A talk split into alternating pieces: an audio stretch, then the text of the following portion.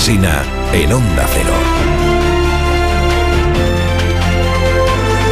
Dirección de sonido, Fran Montes. Producción, María Jesús Moreno, Marisol Parada y Alicia Eras.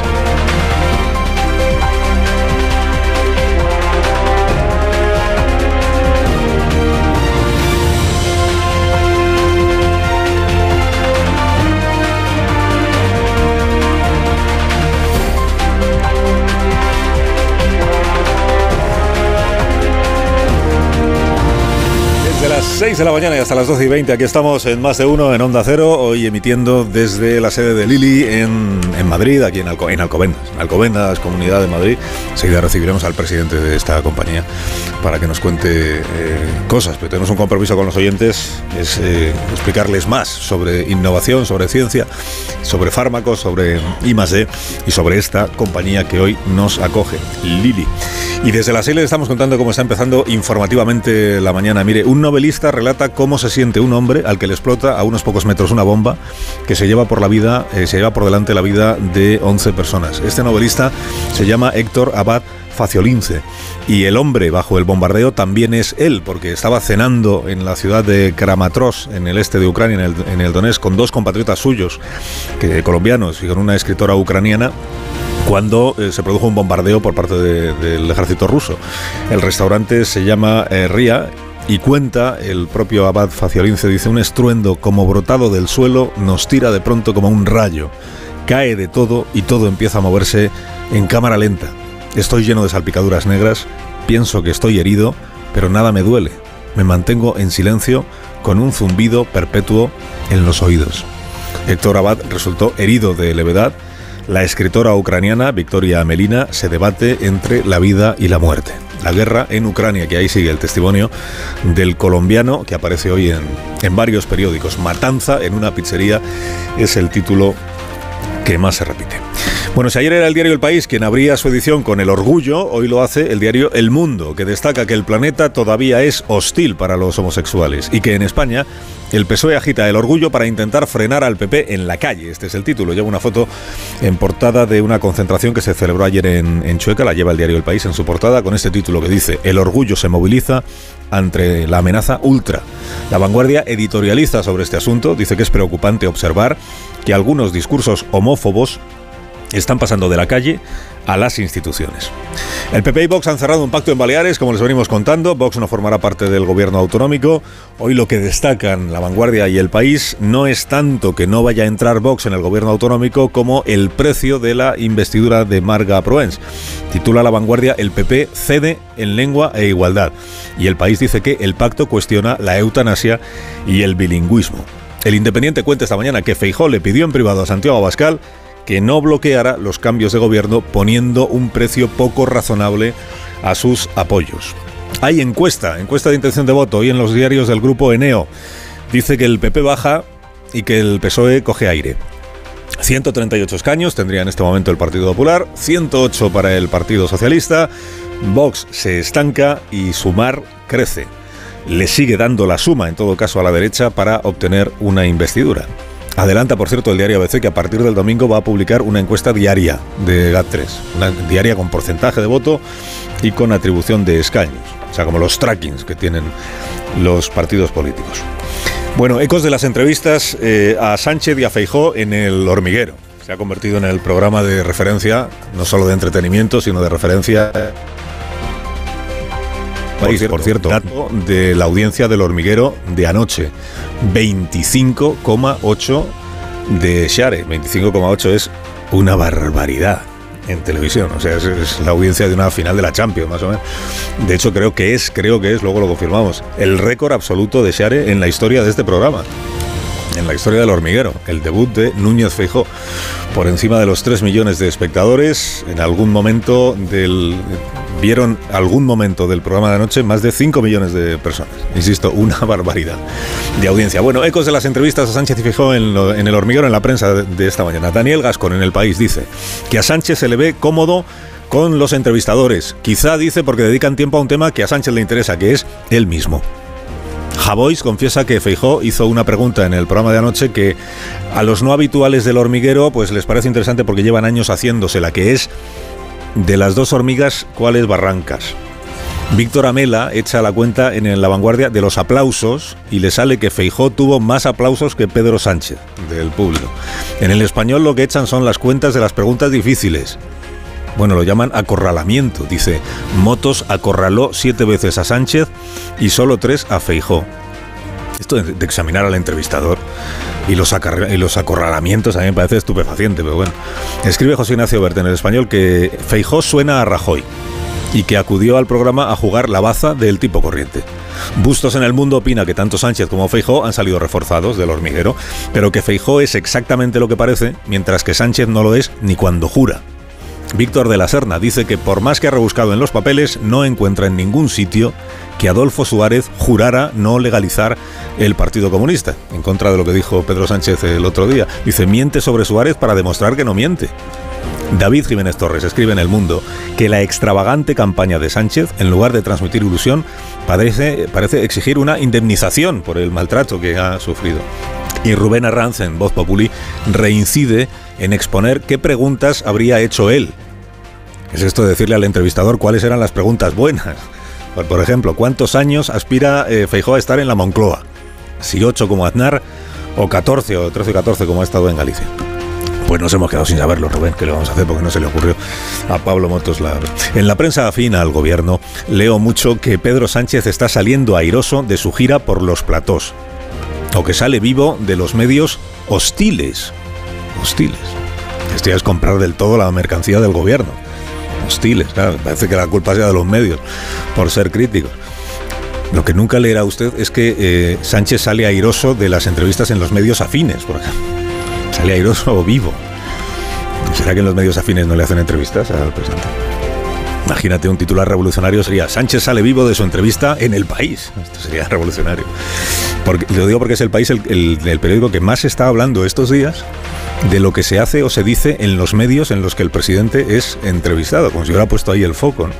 Escribe en este periódico Oriol Bartomeu que Sánchez quiere ganar Y sostiene el articulista, dice, por primera vez en toda la legislatura, el PSOE ha decidido hacer frente al relato del PP e intentar imponer el suyo.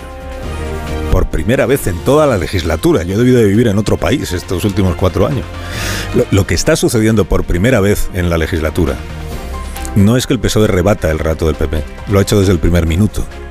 Lo que está sucediendo por primera vez es que el presidente haya dejado de vetar a una parte enorme de la prensa, que es distinto, que es distinto. Su relato lo ha defendido puntualmente en todos los medios que él ha querido. Cada seis meses ha dado entrevistas a los mismos programas y a los mismos periódicos durante cuatro años.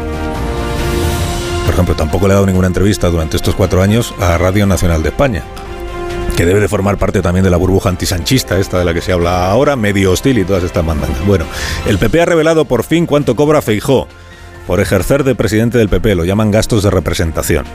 Y una vez que se ha revelado la cantidad, que son 39.260 euros en 2022, pues tampoco parece que a nadie le haya parecido un escándalo porque no abren los periódicos con ello. Mereció más espacio la resistencia a desvelar el dato que el dato una vez eh, desvelado. Solo el diario.es le dedica a este asunto su apertura y con un aroma hoy de sospecha. Este es el título, dice. El PP oculta datos clave sobre el sueldo de Feijó tras negarse durante años a desvelar lo que cobran sus presidentes. Los datos clave son si el partido le está pagando el transporte o la vivienda al señor Núñez Fijo. El español celebra hoy que Feijo haya difundido su salario, que haya aceptado el cara a cara con Sánchez en A3 Media y que haya encauzado los pactos con Vox en Baleares y en Aragón sin gobiernos de coalición. Dice, el PP recupera el pulso de la campaña. Y también el español nos presenta esta mañana, a quienes no los conocíamos, a Carlos Pagués, y Marian Maturana, que son los dos jóvenes que hacen un podcast que seguro que todos conocéis, que se llama La Pija y la Kinky. Y es noticia este podcast porque también va a ser entrevistado Pedro Sánchez en el podcast. Dice el periódico que son la voz de la generación Z, los Zillennials. y que están arrasando en Spotify. Carlos y Mariano, la pija y la kinky. Y eh, Indiana Jones, que también es Indiana Jones, que no es eh, Celenial, ni Cilenial, ni. Tiene 43 años. Bueno, Harrison Ford tiene 80 años, Harrison Ford. Y lleva 43 años con el personaje de Indiana Jones y ahora se despide ya de él. Se ha estrenado la última de Indiana Jones. Y la frase más redonda la escribe hoy Oti Rodríguez Marchante en su crítica del ABC. La frase es, la idea es despedirse, pero su destino es perpetuarse que es lo que Feijó espera decir la noche del 23 de julio, pero justo al revés sobre Pedro Sánchez. Feijó espera decir sobre Sánchez después de estas elecciones. Su idea era perpetuarse, pero su destino es despedirse. Pero ocurre que Feijó no es Harrison Ford.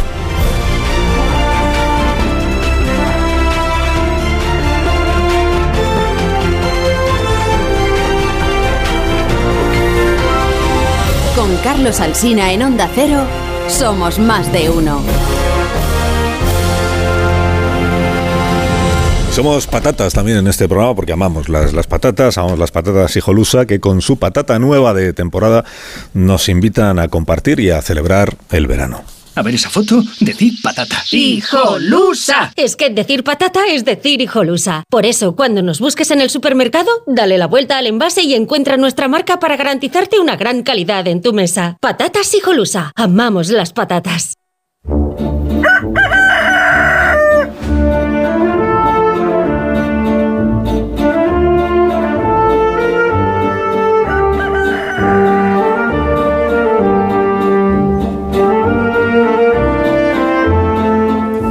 Está el Gallo La Torre, como cada mañana a esta misma hora. Buenos días, Rafa.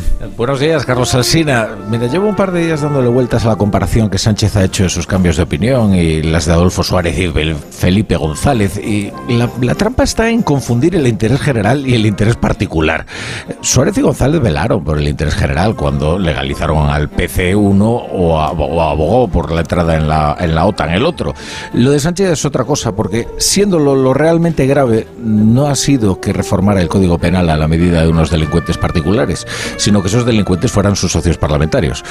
Como cada una de las concesiones al independentismo ocurrió cuando los votos del independentismo fueron necesarios para que avanzara la legislatura, se entiende que el objetivo de sus arriesgadas decisiones nunca fue otro que garantizarse su apoyo. Por eso al indulto se le llamó autoindulto porque en realidad la gracia se puso al servicio de eso que se llama la gobernabilidad y que en realidad significa su gobierno. A Abril Rufián conviene escucharle, casi siempre, porque él no tiene ningún reparo en exhibir sus intenciones con toda sinceridad. Y ayer clavó el diagnóstico. Sánchez no cambia de opinión. Lo que cambian son sus necesidades. Y en función de ello también cambian sus políticas. Concluyo la torre, concluye. No, concluyo, concluyo desde luego que, que Sánchez ya tiene un discurso para explicar la derrota. Ahora lo que falta es urdir un discurso para invitar a la victoria, porque lo que consiste una campaña no es en justificar las razones por las que no has gobernado tan mal, sino por qué gobernarás bien. Y ahí es donde empiezan los problemas. Porque es evidente que Sánchez solo tiene una forma de llegar al gobierno y es mediante una alianza como la actual, solo que con él más expuesto a lo que sus socios le exijan. Me queda un poco largo esto. Sí. Me quedado más larga la conclusión que todo lo sí, es anterior. ¿eh? Sí. Es que estoy innovando ahora ¿eh? en el formato. Sí, pero no, no, te ha quedado bien hoy. ¿eh? No te ha quedado bien. No, no. Que, no, que no. tenemos público no te ha. Bueno, ya mañana tienes una oportunidad para. para- Bueno, esta noche te escuchamos. Siete de la. Eh, que tengas un día estupendo, Rafa, y gracias por madrugar con nosotros. Eh, es mi trabajo, ¿qué le vamos a Es hacer? trabajo, sí. Todos los días lo hace bien, pero eso es un trabajo. Estamos en tertulia esta mañana. Los contertulios reclaman unos Callahan antes de abrir la boca. Marisol Parada, buenos Para- días. buenos días, para empezar bien con el zapato más cómodo del mundo. Y además, como ya estamos en verano, tenéis los diferentes estilos de Callahan que se adaptan a tu día a día para crear tus looks más deportivos, casuales o elegantes. Consigue en rebajas de Callahan las últimas tendencias y novedades donde la comodidad será tu gran aliada gracias a su exclusiva tecnología Adaptation que se adapta al pie. Disfruta caminando con el zapato más cómodo del mundo. Los Callahan a la venta en las mejores zapaterías y en callahan.es. Tecnología, diseño y confort al mejor precio. En tertulia esta mañana aquí en Lili, en más de uno, en Onda Cero, está Ángeles Caballero. Buenos tal? días. Buenos días. Acabo de hacer un pareo, perdona. Caballero. Buenos días y bienvenida. Un aplauso para Ángeles Caballero. Solo para ella. Solo para ella. Está también Tony Bolaño, pero no. Buenos días, Tony. Muy buenos días. Ya tengo cosas para decir, ¿eh? Qué disciplinado es el público. solo Ángeles, solo Ángeles. Que ya tienes cosas para decir, me Sí. alegro muchísimo, pues ahora me das cuenta. Eh, pero dejarás que hablen un poco los demás. también. No, No, no, no, ¿para qué? Sergi Sol, buenos días, Sergi. Buenos días. Efectivamente, estaba, estaba tomando notas aquí mi compañero en el, en el ala izquierda Sí, siempre lo hace para- siempre lo hace Siempre para- estoy en el ala izquierda, Sergi, no como otros. Bueno, desde el punto de vista del público estás en la extrema derecha. Eso siempre son formas de ver las cosas.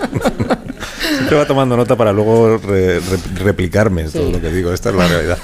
Pero no me importa. No, no, pero no era a ti. Ah, bueno. eh, Marta García Ayer, buenos días. Buenos días, Carlos. Buenos días y bienvenida. Y Amón Rubén, buenos días otra vez. ¿Qué tal, Carlos? ¿Cómo estás? Bueno, pues eh, lo, lo primero, el último dato de la mañana, ahora conoceremos después el del IPC, pero el último dato de la mañana es el de la audiencia del hormiguero de anoche, que yo creo que es un dato. Luego vosotros me decís si hay que darle alguna eh, relevancia, explicación o interpretación de carácter mm, político o de expectativa de resultados electorales. Pero lo cierto es que la presencia por primera vez del señor Núñez Feijóo en el hormiguero era debutante, igual eso también genera más expectación, no lo sé.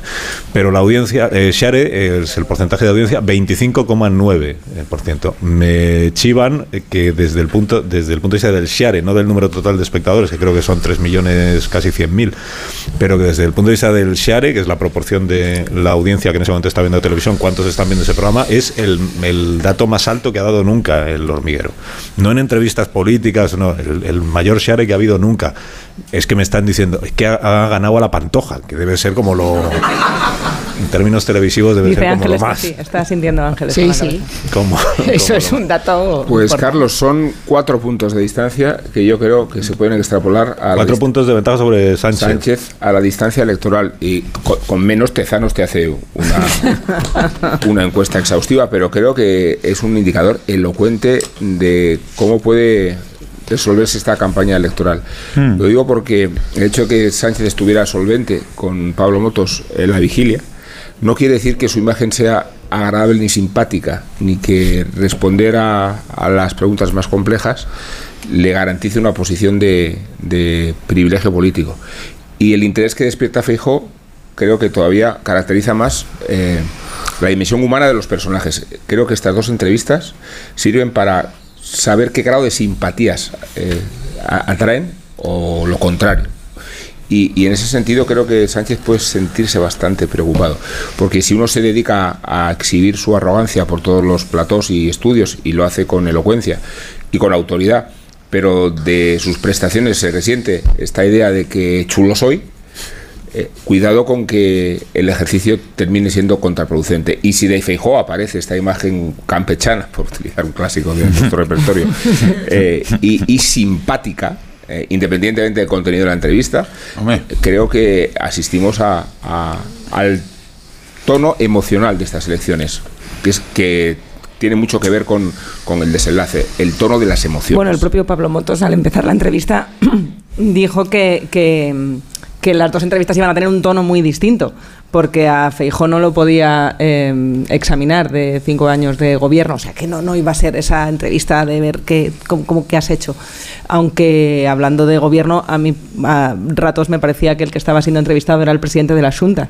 Tenía un empeño Feijó constante en las referencias, no sé si consciente o inconscientemente, a Galicia y su galleguidad y su experiencia eh, como presidente de la Junta, que de verdad no sé si le beneficia a la hora de proyectarse como posible futuro presidente del gobierno, porque parece que se le sigue viendo en su papel anterior de tanto apelar a esa experiencia, no termina de distanciarse de ella. No sé si eso entiendo que creen en su campaña que le beneficia, en tanto tiene más experiencia antes de llegar a Moncloa de la que tenía Sánchez, que como se encargó Feijó de resaltar ayer, había sido concejal en la oposición, algo dato que dejaba caer ahí. A mí me pareció que Feijó insistía sobre todo, sobre todo, en llegar, no sé si en ese Share mm, se puede saber dónde estaban esas personas que estaban viendo el hormiguero, pero parecía que Feijó hablaba directamente. bueno, a lo mejor estaban en la piscina y lo veían desde el móvil, vete a saber. Pero, pero hablaba la España rural de una manera muy insistente. Y hasta en los lapsus que tuvo se le notaba, porque eso de las naranjas a 0,15. Bueno, ahí lo estuvo, estuvo- estuvo 0,12 0,12 estuvo como es un crack. el un precio crack. en origen. algo Que nos ni cuente el súper dónde va a comprarlas. Que ya es que eso lo hemos explicado ya antes, pero no importa, yo lo vuelvo a explicar. Si yo estoy aquí para repetirme toda la mañana. A ver, el, el señor Núñez Feijóo, que en efecto yo creo que lo dijo, lo dijo mal, no sé si él se lo sabe mal o no. Él dijo: He visto un anuncio que dice eh, el kilo de naranja a 0,12 y la bolsa de plástico a 0,17. Eh, luego, en realidad, mm, eh, hemos descubierto, no es un anuncio, es una pancarta que se llevó en una manifestación de agricultores, en la que los agricultores estaban reclamando, como hacen siempre, Mm. lo poco que cobran ellos en comparación con el precio en el supermercado. Y entonces ahí es donde ponía a 0,12 es el precio que se les paga a los agricultores en origen. O sea, el precio que cobra el lo que cobra el agricultor es 0,12, Ya. no lo que pagamos en el supermercado. Lo que pasa es que más que reivindicar lo barato, aquí mi aclaración lo, una vez más. Sí, sí, lo- bajo que se le paga a Luego a las las 10 lo vuelvo a explicar. por- sí, por favor. Pero en esa frase, eh, aunque lo hizo mal, lo hizo terriblemente mal porque efectivamente no era un anuncio y daba la sensación de que no sabe lo que cuesta un kilo de naranjas, que probablemente no lo sepa, eh, lo que estaba era cargando contra el impuesto del plástico, no reivindicando una mejor retribución a los agricultores. O sea que estaba todo muy enrevesado. Sí, quedó Sí. un poco confuso eso. De hecho, yo creo que, que, mm, esta mañana ha puesto un tuit Esteban González Pons en el que también sacaba, en vez de una pancarta en una manifestación, como una pancarta en un edificio y hablaba de que los que están como él preocupados por el campo valenciano quieren reivindicar eh, lo poco que se le paga al agricultor. Pero bueno, yo creo que hubiera sido pertinente que contextualizara el señor Feijóo esta respuesta porque efectivamente, o sea, no sé quién compra 012. eh, entonces, haciendo esta aclaración ahora, pues lógicamente se puede entender, pero es verdad que a mí me sorprendió, como decías tú, Marta, el hecho de que criticara o pareciera una velada crítica al impuesto al plástico, porque efectivamente él quedó como una persona, eso es como, lo- igual que la- las chicas así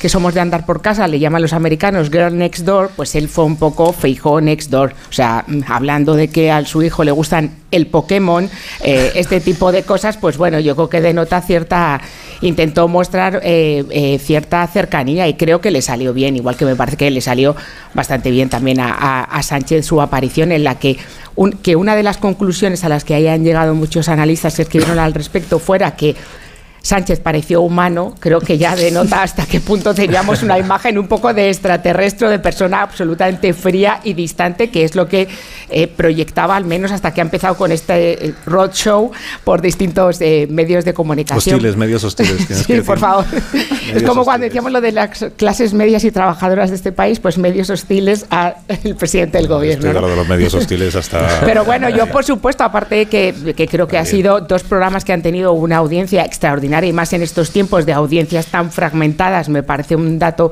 extraordinario. Creo que también no se juntaron probablemente ayer dos detalles, que era el hecho de que eh, Núñez Feijóo fuera debutante y también que yo creo que muchos de los que estábamos en nuestras casas viendo el programa también estábamos esperando cómo iba a responder o cómo iba, iba a- devolver la pelota algunas de las cosas que pronunció Sánchez, con lo cual yo creo que se juntaron esas, esas dos cosas también. ¿Algún comentario más sobre...?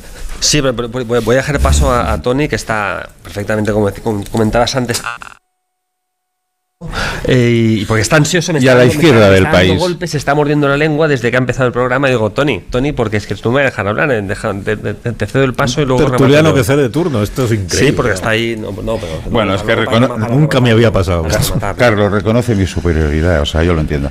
Eh, a ver, yo no sé por qué os sorprendéis tanto con el precio de las naranjas del señor Feijóo. O sea, en Barcelona el otro día dijo que 2 por 10 es 22.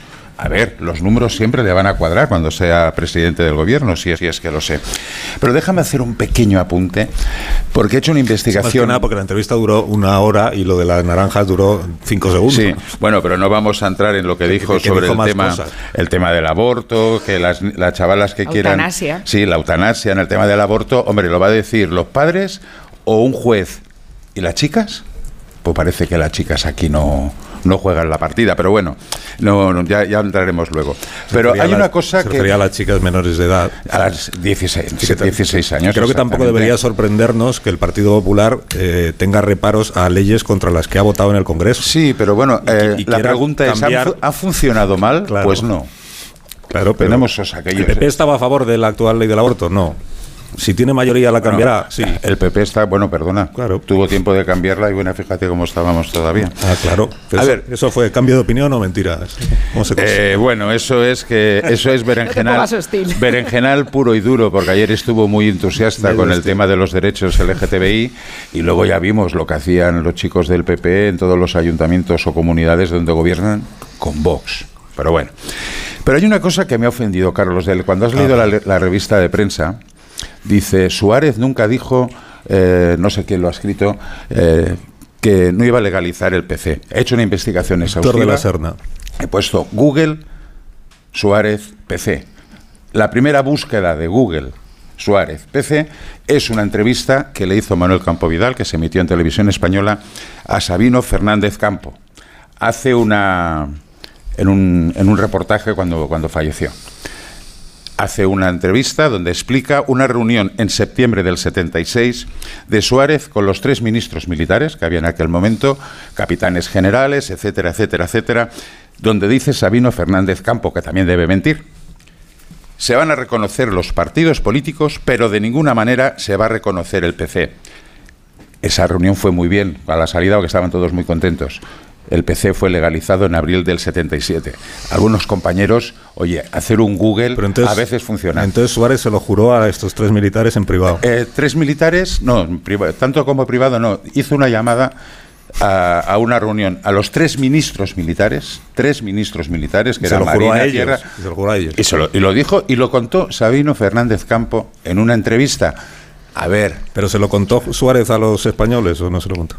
A los españoles. Aquí el debate es si un, si un presidente de gobierno le dice a los españoles jamás haré no sé qué y luego lo hace, si eso se considera, como dice Sánchez, un cambio de opinión o un engaño.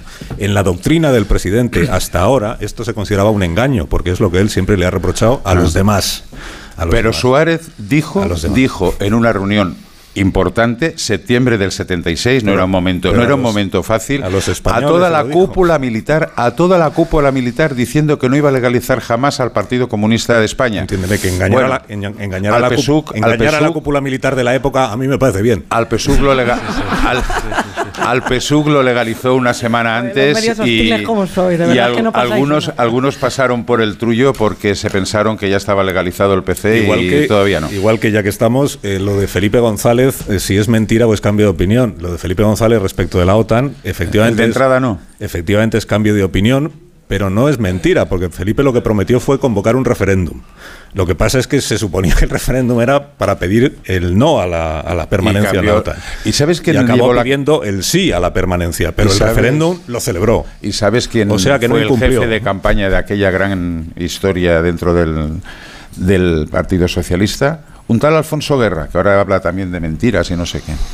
Pero que el referéndum lo convocaron. Sí, sí, para, para pedir el voto, eh, el voto el a favor, dejando a la militancia socialista mirando a Cuenca. El compromiso era convocar el referéndum. Ya. Podía haberlo no podía haberlo no convocado, que es lo que habría hecho Sánchez, haber dicho he cambiado de opinión y ya no hay que hacer referéndum. Bueno, bueno. Y entonces tú le habrías aplaudido por- porque los cambios de opinión son así. ¿A quién se le ocurre, Sergi, Bueno, yo- el turno? Porque ya lo has perdido para siempre. No, no, pero bueno. ¿Ves Ah, cómo por- no debería? sí, por cierto, la encuesta de, de- la encuesta de- de Neo tiene de- una cosa muy divertida. Dejadme que sí diga una cosa sobre esto de los medios hostiles, porque yo ya estoy un poco cansado de leer determinadas cosas. El argumento de que los medios eh, o algunos medios han sido tan hostiles al presidente que por eso él no tenía por qué venir a hacer entrevistas a esos medios es un argumento interesado del Palacio de la Moncloa. O sea, es un argumento de oficina electoral del Partido Socialista. Que la manera de justificar el veto, porque se- yo creo que hay que llamarlo así, el veto de este presidente, que ningún otro lo había hecho hasta ahora, el veto a la mayoría de los programas de radio y televisión de este país, la manera de justificarlo es decir, no es que como son hostiles al gobierno, no hay que ir a esos programas. Que compren ese argumento algunos medios de comunicación muy relevantes de este país, a mí me tiene perplejo, perplejo. ¿Qué es esto de los medios hostiles? ¿Hostiles a quién? Se llama veto. Lo que pasa es que esos medios durante cuatro años no han abierto el pico sobre ese veto porque al parecer les parecía bien, porque a esos medios sí que Sí iba. que les daba entrevistas. Ah, porque eran medios favorecidos por el presidente. Entonces ahí no había nada que decir. Y claro, a esos medios, en eso sí siempre salió airoso Sánchez. Esto de que ahora nos pongamos a todos a examinar las preguntas que hacen los entrevistadores en lugar de lo que responden los entrevistados, también me tiene perplejo. Que lo hagamos los periodistas, quiero decir. Claro, No, porque, se ha generado la idea. Sánchez se comió a Pablo Motos, pero vamos a ver, ¿pero Sí. ¿de qué estamos hablando? Si es una entrevista, no es una competición entre el entrevistador y el entrevistado. Y desde luego a quien no se come Sánchez es a los entrevistadores en los medios afines, porque las preguntas que se le hacen, bueno, yo no quiero opinar. Bueno, yo, yo sí creo que, que Sánchez hizo. Pedro Sánchez No quiero hizo, opinar, hizo una buena Tengo una entrevista. mañana muy mala. En- una mañana muy para no mala. querer Hablad opinar ha vosotros. estado bien. Sí, sí. Hizo una buena entrevista en El Hormiguero y, y creo, eh, Sí, eso sí, es verdad. creo, que, creo que además es lógico que, que, que Feijó, ah, no, no sé si lógico, pero que, que, que despierte una cierta simpatía a Feijó, pues me parece un momento mm, lógico en el sentido que los vientos que llegan son de estribor, de estribor visto des- desde popa. Popa. ¿eh? ¿Del público o Desde desde popa, visto desde popa. ¿no? No sé lo que es estribor y no sé lo Por que es popa, nen. Por tanto, bueno, pues pro- proa es en la parte delantera del, del barco y No la es tan es la difícil, parte Tony, ¿eh? trasera, por tanto, Eh, estribor es la derecha. Hay un ¿eh? 50%. Para, Ya, para, ya. para aclararlo. para Perdido aclararlo. total. Eh, perdón, me, parece- me parece hasta cierto, hasta cierto punto lógico, pero los dos me parecieron solventes e incluso pues entretenidos, eh, divertidos. Hicieron dos, dos buenas entrevistas. Yo de ellos repetiría este tipo de entrevistas porque creo que, que les, que les benefician eh, claramente. Estábamos con el, kilo- con el kilo de, de naranjas, esta discusión apasionante de- de- del kilo de naranjas. Y bueno, hecha la aclaración, como comentaba Marta, a mí, a mí se me parece que, que metió algo la pata, eh, fijo, porque la manera como se expresó parecía demostrar pues, un, un desconocimiento notable sobre cómo está el precio de la vida en estos momentos, la cantidad, lo, lo- lo mal que lo pasa a la gente, cuando comentó eso- pareció, pareció dar a entender eso, pero no me parece tan grave, y lo siento no me parece tan grave como el gambazo, como el patinazo de, de Maniche y Batet con el tema de, de los alquileres, porque ahí sí que hubo un patinazo que me parece eh, extraordinario, ¿no?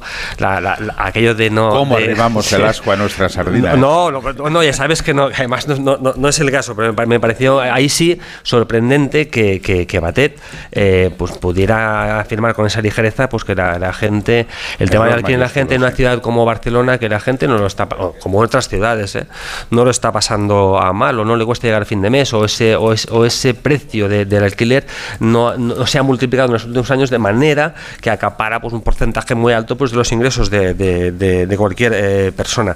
Luego también parece que, para, ir a, para, para acabar por lo menos sí. con el tema, es que, Puedes ir em, acabando, sí, sí. La relación la- concluye, concluye, como, como, si- como si fuera como si fuera Rafael La Torre. O sea, la- la- Sánchez tiene una necesidad de defenderse y re- y recuperar un cierto, pues, un cier- una cierta confianza de parte de su electorado que está desmovilizado, o seguramente de recuperar el desgaste que le ha producido su relación, entre otros, con la Esquerra Republicana. Y parecía en ese sentido que la relación es tóxica, es doblemente tóxica en el sentido de que ha perjudicado notablemente a Esquerra Republicana ante, lo- ante los ojos del resto de- de- de- del independentismo. Es el partido más perjudicado, al que más se le reprocha, le dicen constantemente es que Republicana a sus, a sus líderes, es que os habéis vendido por nada, es que el precio ha sido gratis, tontos. Y a Sánchez le dice, le dice oye, es que has vendido a España, exagerando, has vendido a España a los independentistas. Y ambos se resienten notablemente. Des- Desde, el punto de vista eh, electoral, no es una relación que haya favorecido a ambos. Y cuando comentabas antes eh, lo, de, lo de Gabriel eh, Rufián, pues ciertamente, Rufián es uno, uno de los pocos tipos en Esquerra Republicana que ha defendido con vehemencia ese tipo de acuerdos. Porque en Esquerra Republicana también, en el caso concreto, por ejemplo, de los indultos, también se, se- se defendió eh, sin, como queriendo pasar como si, como si fueran pecaminosos. Porque como el maximalismo del independentismo había llevado a plantear cosas como la amnistía y la autodeterminación, parecía que lo de los indultos era algo que mejor no hablar demasiado porque no es algo que podamos exhibir. En cambio, Rufián siempre lo exhibió como un triunfo, al contrario de lo que hicieron algunos de sus compañeros. Me dais un minuto, son las 9 y 2, una hora menos en Canarias. Hacemos una pausa cortita. A la vuelta contamos el dato del IPC adelantado del mes de junio y recibimos al presidente de esta compañía. Ahora seguimos. Más de uno en Onda Cero. Carlos Alsina.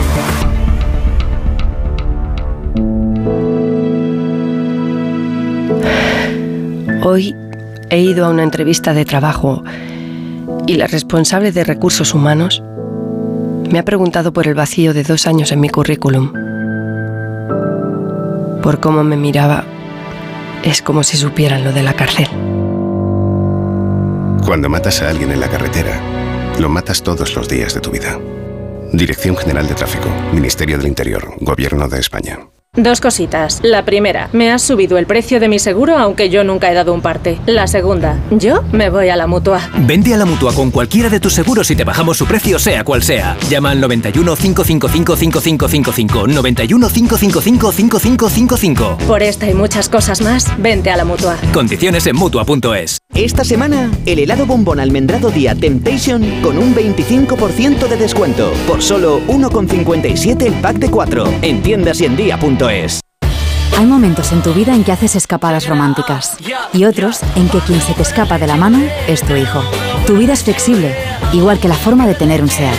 Ahora tienes un SEAT Ateca Flex con entrega inmediata, por el tiempo y los kilómetros que quieras, con garantía y mantenimiento incluidos. Y al final decides si lo cambias, lo devuelves o te lo quedas. Pero ¿cómo es posible que sean las 3 de la tarde, que lleves casi una hora de atasco, te quede todo el camino por delante y tú estés ahí tan tranquila, a tus cosas, como si te diese todo igual? ¿Cómo es posible? Vamos, que tú a trabajar no estás yendo, ¿no?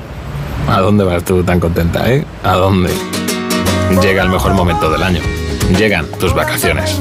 Este 1 de julio, sorteo extraordinario de vacaciones de Lotería Nacional con 20 millones a un décimo. Loterías te recuerda que juegues con responsabilidad y solo si eres mayor de edad. Uh. Cuando Nico descubrió los envíos gratis de Amazon a un punto de recogida cercano, saltó de alegría. Consigue envíos gratis a un punto de recogida cercano. Ver condiciones en amazon.es. Tic tac, tic tac, tic. Blanco y en botella. Protos Verdejo, tu vino blanco de rueda.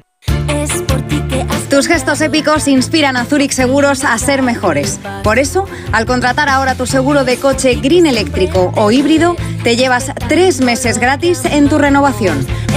Consulta las condiciones en zurich.es y hagámoslo épico. Zurich. La salud es indispensable en nuestras vidas. Una buena salud bucal se refleja en la salud general. Por eso el primer paso es la prevención con Vitis. Protege y cuida la salud de tus encías con la gama específicamente diseñada y formulada de cepillo, pasta y colutorio de Vitis Encías. De venta en farmacias y para farmacias. Vitis, más que una boca, es salud. Uno, dos, Tres, solo tres días. Ni uno más. Para llevarte ofertas tan buenas como esta de Supercor, Hipercor y Supermercado El Corte Inglés. Pescadilla de pincho, pieza de 1 a 2 kilos, 9,99 euros el kilo. 9,99. Solo hasta el jueves. En Supercor, Hipercor y Supermercado El Corte Inglés. Precios válidos en Península y Baleares. Más que 60 consigue un sexy 60% de descuento en tus nuevas gafas. Infórmate en soloptical.com. Soloptical, solo grandes ópticas. Cuando menos te lo esperas, otra vez aparecen los piojos. Filbit, tu marca de confianza contra piojos y liendres. Filbit, de Laboratorio CERN. Tenía siete recibos, pagaba mm, alrededor de 1.100 euros y ahora voy a pagar alrededor de 350. Pues que me ha cambiado la vida, que reconozco que me han ayudado mucho. Pues ha sido un salvavidas. Agencia negociadora les ha cambiado la vida. No lo dudes. Si tienes casa en propiedad y quieres pagar un 80% menos cada mes por tus préstamos, llama gratis al 900-900-880. 900-900-880. Llama ahora. Te cambiará la vida. Estamos de aniversario. Los talleres Eurorepar Car Service cumplimos 20 años y el regalo te lo llevas tú. Ahora, por el cambio de tus neumáticos por unos Eurorepar Reliance o por el cambio de tus pastillas o discos de freno instalando Eurorepar, llévate hasta 100 euros de regalo. Visita tu Eurorepar Car Service más cercano y consulta condiciones en eurorepar.es. Más de uno en Onda Cero.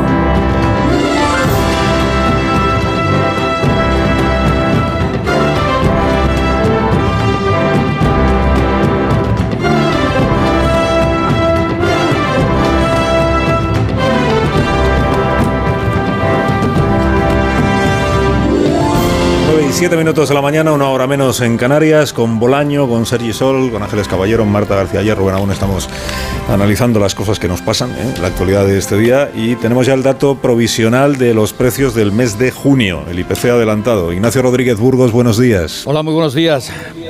Mira, decirte, ¿Cómo fue? Pues mira, decirte que la, la inflación en junio, el IPC adelantado, se sitúa en el 1,9%, que es 1,3 puntos menos que en mayo. Esto en cuanto a la inflación, eh, la inflación interanual es el nivel más bajo de la inflación en España desde marzo del 2021. Regresamos así a niveles previos a la guerra de Ucrania. Eh, ¿Qué es lo que influye sobre todo? Pues cuatro cuestiones. Se modela la evolución de la inflación por los carburantes, la electricidad, los alimentos que subieron, subieron de precio, pero menos que el año pasado. ¿eh? Y eh, hay que decir que el cuarto aspecto a tener en cuenta es lo que se llama efecto escalón en la comparación entre un año y otro, porque si miramos los precios respecto al mes de mayo, los precios subieron seis décimas. En cuanto a la subyacente, pues se resiste, se resiste a moderarse, apenas se suaviza dos décimas al 5,9%. La subyacente es la inflación que no tiene en cuenta ni la energía ni los alimentos no elaborados, la inflación estructural que dicen los economistas, y la subyacente, pues en España está en el 5,9%, que es prácticamente lo mismo eh, que estaba hace un año. Economía destaca por su lado que España es el primer país, el primer país grande de la zona euro que logra reducir la inflación por debajo del 2%. Pero bueno, ahí está el dato, 1,9 la inflación interanual, seis décimas arriba respecto al mes de mayo y la subyacente, que sigue ahí instalada, en el 5,9%. Gracias, Ignacio Rodríguez Burgos. Dato provisional, el definitivo, pues décima arriba, décima abajo, estará por ahí. 1,9% la inflación del mes de junio, o sea que la tendencia de moderación de la inflación todavía no baja, pero al menos si se va moderando, se confirma esa tendencia. Y, hombre, si está en el 1,9%, el día que en la zona euro eh, la inflación media esté en el 1,9, el 2%, entonces el Banco Central Europeo ya podrá decir, ya lo he conseguido. Entonces ya no hace falta que siga subiendo los tipos de interés. Que Ese es, el objetivo. Positivo para quienes tienen hipotecas de interés variable, como sabe Michel Batet, la, ah, no, hablaba de los alquileres. Bueno, gracias Ignacio. Luego seguimos con otras cuestiones de la actualidad económica. Un abrazo. De este día. Que antes tenemos que recibir en este programa pues a nuestro anfitrión, que es el presidente de esta compañía. Aquí es donde los empleados se la juegan porque ahora han aplaudido al profesor Rodríguez Brown, a Rubén Amón, a los contertulios, pero ahora voy a presentar a Nabil Daoud, que es el presidente de Lili España, Portugal y Grecia. Presidente, buenos días.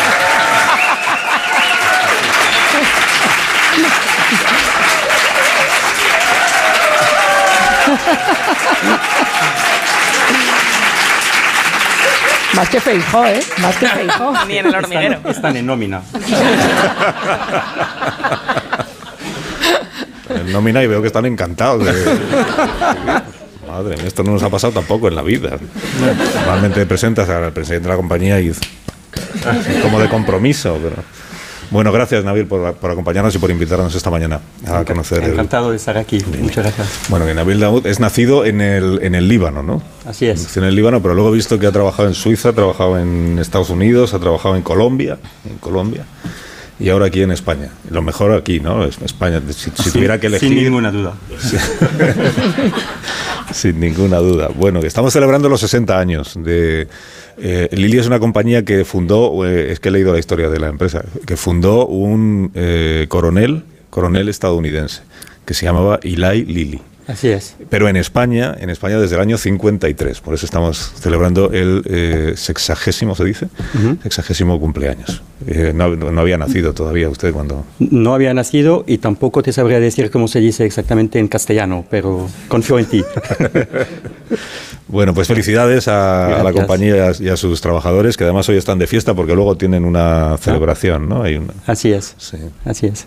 Sí, hombre, en España Llevamos, como has dicho, desde el año 63, que fue el año en el cual nuestra compañía, que está radicada en Estados Unidos, en Indianápolis, llegó a un acuerdo con unos socios locales españoles para formar una joint venture. Y llevamos desde este entonces creciendo y añadiendo piezas a la cadena de valor de los medicamentos para que todo esto esté presente aquí en España.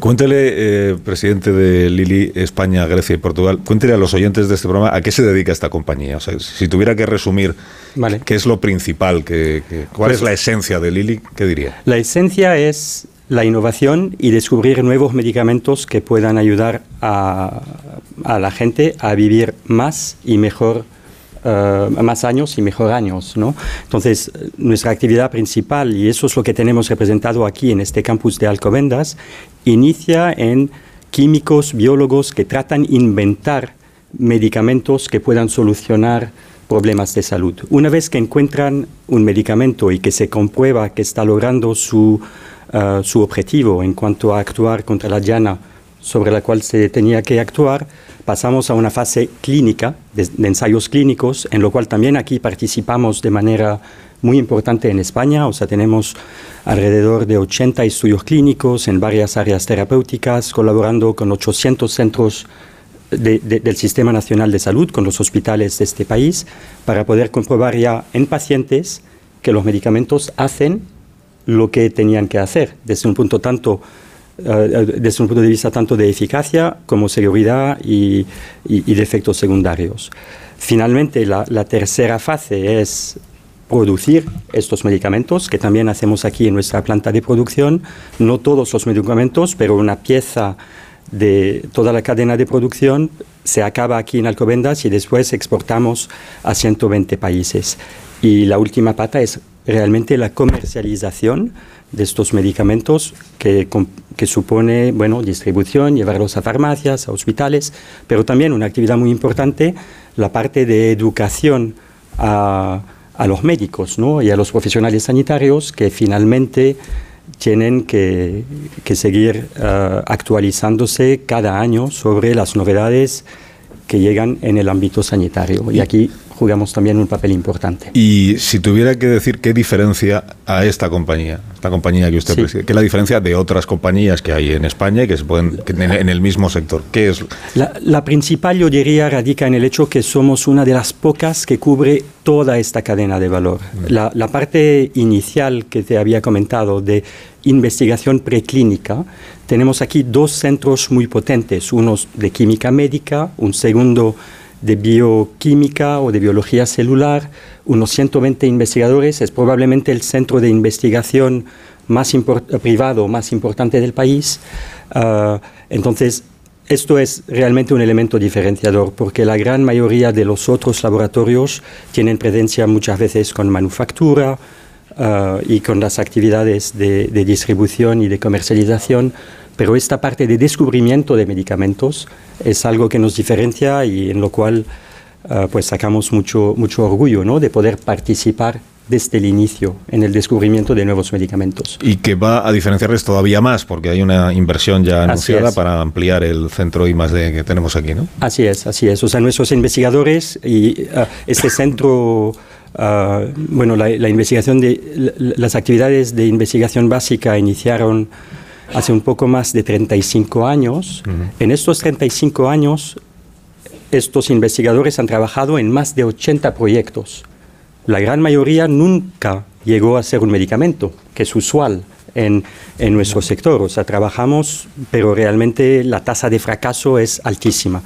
Lo han logrado una vez, en el 2017, con un medicamento para el tratamiento de, de cáncer de mama, y eso es un logro, un, un logro de lo cual nos sentimos muy orgullosos porque ese medicamento ya está disponible para pacientes a través del mundo. También nos ha ayudado, creo, ganar mucha confianza dentro de nuestra casa matriz que sigue apostando en la calidad de los investigadores españoles. Por lo tanto, uh, hemos anunciado hace unos meses la expansión del centro de biología, lo que va a suponer ampliar nuestras actividades llevar más tecnologías que nos permiten también uh, caracterizar las muestras de medicamentos y acortar los tiempos de descubrimiento. Y así que, bueno, un, un, un buen momento, ¿no? Coincidiendo con, con nuestro aniversario. Es, es, interesante este que lo, lo más inusual Ajá. es llegar a la meta final, que es, así es. aquí tenemos ya el fármaco. ¿no? Esto es lo que raramente sucede. Pero eso no significa que en todo ese proceso no se aprendan un montón de cosas, ¿no? Supongo que eso es lo fundamental, Exacto. lo que uno va aprendiendo aunque al final no llegue Exactamente. Al... Ah. Muy buena prueba de esto ha sido, creo, una de las, las últimas barreras, uh, no, no, la única desafortunadamente, pero en temas de salud es el cerebro probablemente y sí. más precisamente la enfermedad de Alzheimer's, que hasta hoy no tiene realmente tratamientos adecuados. Llevamos como compañía 35 años investigando en, en, ello. Hemos llegado muchas veces muy cerca de la meta final, o sea, en los estudios fase 3 preregulatorio, uh, pero hasta ahora ha sido siempre fracasos. Pero con cada fracaso se publica, obviamente, todo lo que se aprende y, y esto va ayudando a que la próxima investigación o el próximo trabajo se vaya afinando.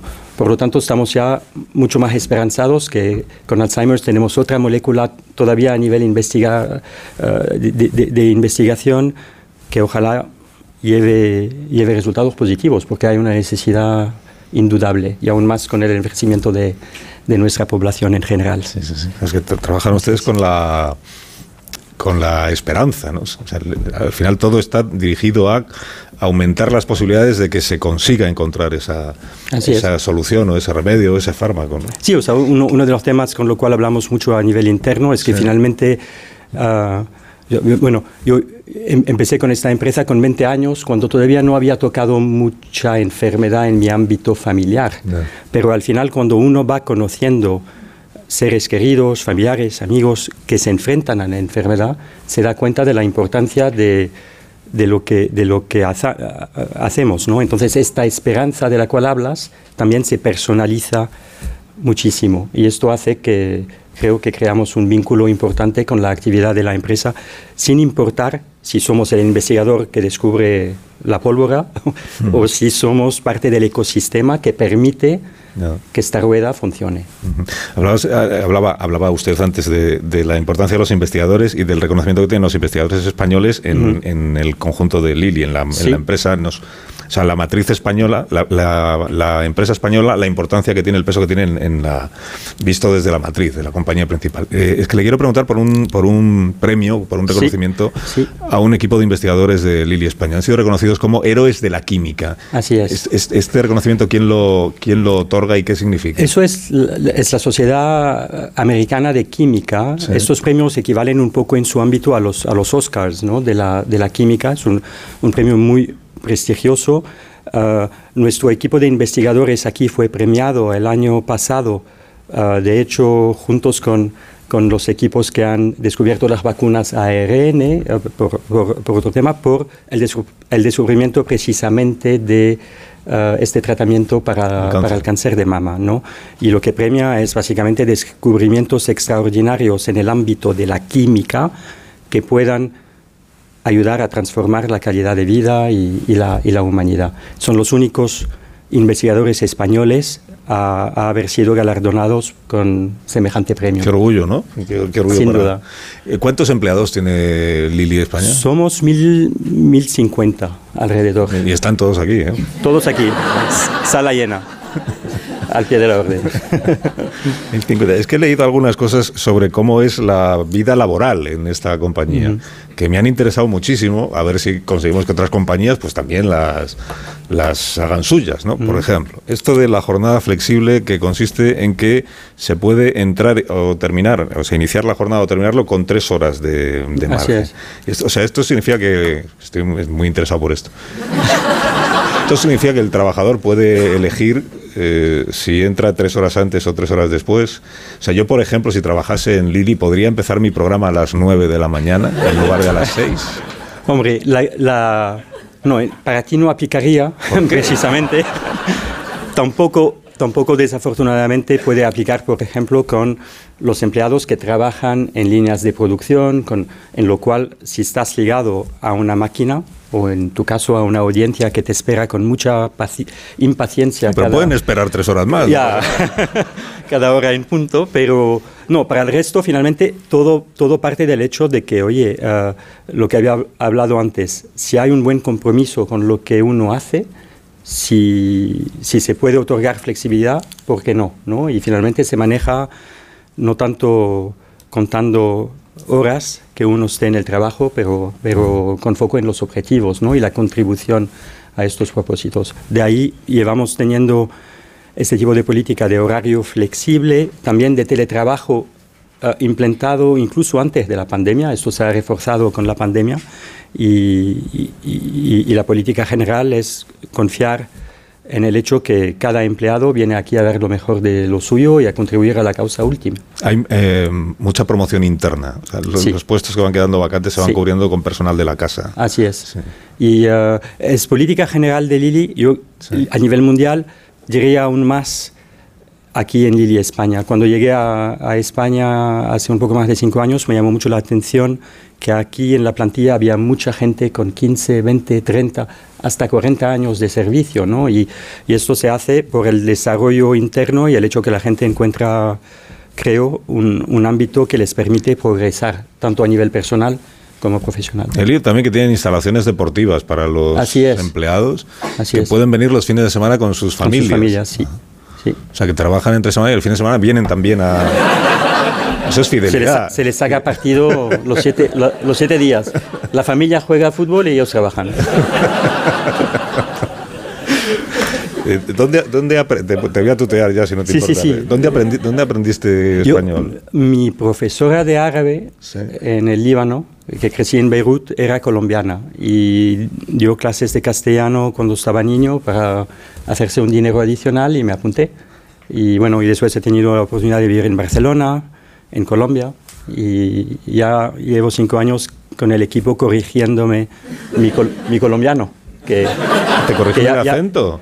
Y las Bueno, algunas palabras. Algunas palabras, pero ya, ya, ya no trato no, todo el mundo de usted. Por eso te... te-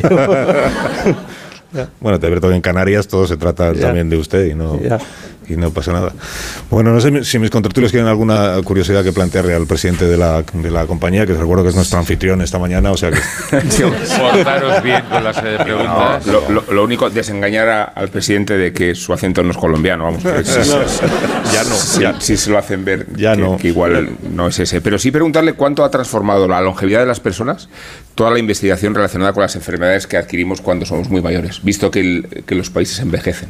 ¿Hasta qué punto eso se ha convertido casi en una preocupación fundamental de una compañía como esta? Sí, sí. Las enfermedades que desarrollamos precisamente porque somos cada vez más mayores, ¿no? La, longevidad y todas las enfermedades que se derivan de la longevidad. Esto sin duda guía, creo, las líneas de, de investigación. O sea, lo que, lo que tratamos ver es a futuro dónde vamos a tener los mayores eh, retos a nivel sanitario y segundo, dónde también tenemos un conocimiento suficiente de la biología humana para poder trabajar sobre llanas que nos permitan tener éxito en estas, en estas llanas. Entonces, sin duda, esto sí eh, nos da una, una hoja de ruta sobre nuestro trabajo. Marta. Sí, yo quería preguntarle, porque sabe, como estamos en campaña electoral o eterna, Sí. pre-campaña, eh, la ciencia es uno de esos temas que está ausentes del debate político a menudo en España. Como tiene mucha experiencia internacional, no sé si en otros países que conoce también eh, la ciencia está ausente. ¿Y qué le pediría al próximo presidente del gobierno para ayudar a la investigación y a, y a, bueno, a lo que hacéis aquí? Yo, yo- creo dos, dos cosas. O sea, primero que se reconozca la innovación ¿no? y, que, y que se valore la innovación, porque es también la única manera en la cual podemos atraer más inversión en I más D en este país. Y lo segundo es que hay que trabajar de la mano. O sea, en esto ninguna compañía puede trabajar en aislación tratando de sacar adelante su conocimiento. Por lo tanto, la colaboración público-privada tiene que ser muy, muy, muy fluida, ¿no? Y en esto los países anglosajones probablemente marcan el estándar sobre cómo pueden trabajar mano de la mano entre instituciones públicas, academia y el sector privado para acelerar todo esto, ¿no?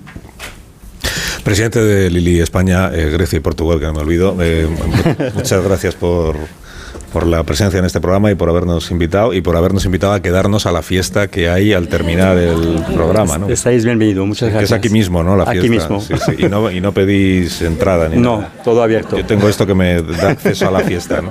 Así es. Eh, Nabil Daoud, muchas gracias. A ustedes. Gracias y que Gracias. tengas buen día. Gracias.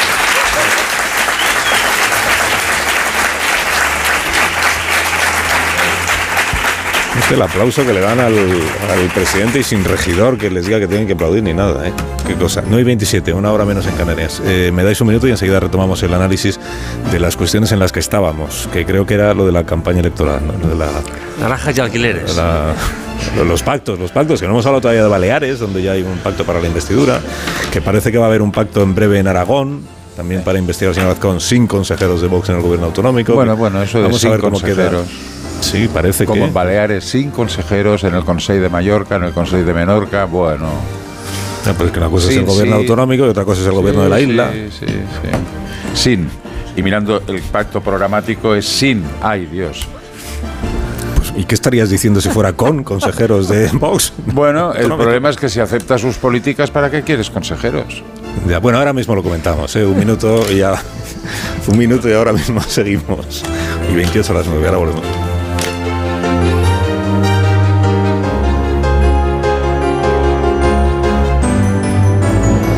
De uno. Onda Cero. Carlos Alsina. No he cumplido 30 años y en el armario del baño todas las mañanas tengo un pastillero esperándome. Con los días de la semana. Pastillas para dormir, para levantarme, para aguantar. Cuando matas a alguien en la carretera, lo matas todos los días de tu vida. Dirección General de Tráfico, Ministerio del Interior, Gobierno de España. Si lo que quieres este verano es una isla de wow o una playa de ah, sabemos lo que necesitas. Alojamiento en Benalmádena, Almuñécar, Roquetas de Mar, Peñíscola y muchos más desde 45 euros por noche con hasta 25% de descuento. Más de 50 años y millones de viajeros hacen que hablemos viajero. Halcón Viajes, sabemos de viajeros. El sorteo de Eurojackpot del viernes 23 de junio ha entregado un premio en Santa Pola, Alicante de 2.275.342,20 euros y un premio de 213.920,50 euros en Guimar, Santa Cruz de Tenerife. Enhorabuena a los afortunados. Cada martes y viernes por solo 2 euros, botes de hasta 120 millones. Eurojackpot de la 11, millonario por los siglos de los siglos. A todos los que jugáis a la 11, bien jugado. Juega responsablemente y solo si eres mayor de edad. ¿Qué viento hace? ¿Viento? Aire de Protos, el exclusivo rosado de Protos. El plazo para solicitar el voto por correo finaliza el 13 de julio. Puedes realizar tu solicitud de forma online a través de la página web correos.es. O si lo prefieres, en cualquier oficina de correos. Te recomendamos que realices tu solicitud lo antes posible para evitar esperas. Correos. Mira que puede ser feo escuchar un no. No, no quiero, no, no me gusta. Bueno, pues me hago de Yastel y van y me dicen que no, que su precio no es una promo, que es definitivo y no sube a los tres meses. Eh, hola, ¿no es el no más bonito que has escuchado nunca? Llama al 1510, que a ti también te lo dicen. Disfrutar de los Fiat Days es tan simple que hasta tu perro podría hacerlo. Exacto. Solo tienes que ir a uno de nuestros concesionarios Fiat y descubrir las mejores ofertas en toda la gama híbrida y eléctrica. Aprovecha los Fiat Days.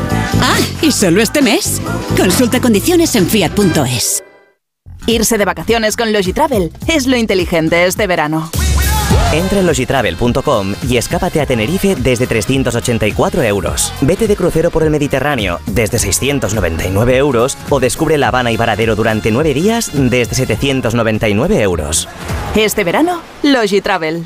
Atasco y ya estás de los nervios, y esos nervios se convierten en dolor de cabeza. Cuando el dolor de cabeza te coge desprevenido, Gelocatil Solución Oral, bebible y de rápida absorción. El primer paracetamol en stick pack sin necesidad de agua. A partir de 14 años, Gelocatil de Ferrer. Lea las instrucciones de este medicamento y consulte al farmacéutico. Manteles y alfombras, sábanas y fundas nórdicas, toallas y algún albornoz. Hasta el 50% de descuento en ropa de mesa, cama y baño. ¡Qué alegría, qué emoción! Las rebajas nacen y cada día se hacen. Del 22 de junio al 31 de agosto. Las rebajas. El corte inglés. En Vision Lab las rebajas nunca vistas. Hasta el 60% de descuento en gafas graduadas de sol, lentillas, audífonos. Vamos, es ahora o nunca. Hasta el 60%. Más info en visionlab.es.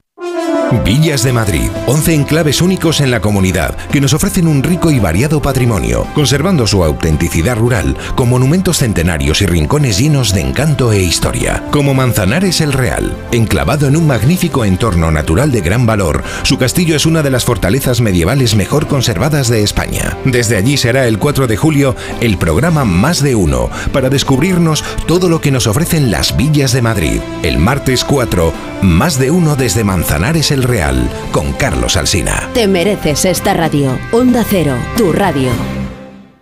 Es que me voy unos días y no me gusta nada que la casa esté vacía. Bueno, estará vacía, pero ahora se queda protegida. Mira, estos sensores en las puertas y ventanas nos avisan si alguien intenta entrar. Y en menos de 20 segundos actuamos y avisamos a la policía. O enviamos a un vigilante a ver que todo esté bien. Así que tú, tranquila. Estarás de vacaciones, pero nosotros siempre estamos ahí y sabemos cómo actuar. Este verano protege tu hogar frente a robos y ocupaciones con la alarma de Securitas Direct. Llama ahora al 900-272-272. Pues tenía unos 6 recibos y pagaba 1.800 euros. Y ahora voy a tener un recibo y voy a pagar 670. Uf, es que me, me ha dado mucha tranquilidad. Pues la verdad que bastante. Pues que lo único malo ha sido no conocerlos antes. Agencia negociadora les ha cambiado la vida. No lo dudes. Si tienes casa en propiedad y quieres pagar un 80% menos cada mes por tus préstamos, llama gratis al 900-900-880. 900-900-880. Llama ahora. Te cambiará la vida. Cuando menos te lo esperas, otra vez aparecen los piojos. Filbit, tu marca de confianza contra piojos y liendres. Filbit, de Laboratorio CERN. Tic tac, tic tac, tic. Blanco y en botella. Protos Verdejo, tu vino blanco de rueda. Soy de legalitas porque me sale a cuenta. Como cuando lograron que me indemnizaran por la reforma defectuosa de mi casa de la playa. O cuando consiguieron que el taller del coche me devolviera 900 euros por una mala reparación. Hazte de legalitas en el 900 y siente el poder de contar con un abogado siempre que lo necesites. Y ahora, por ser oyente de Onda Cero, ahórrate un mes el primer año.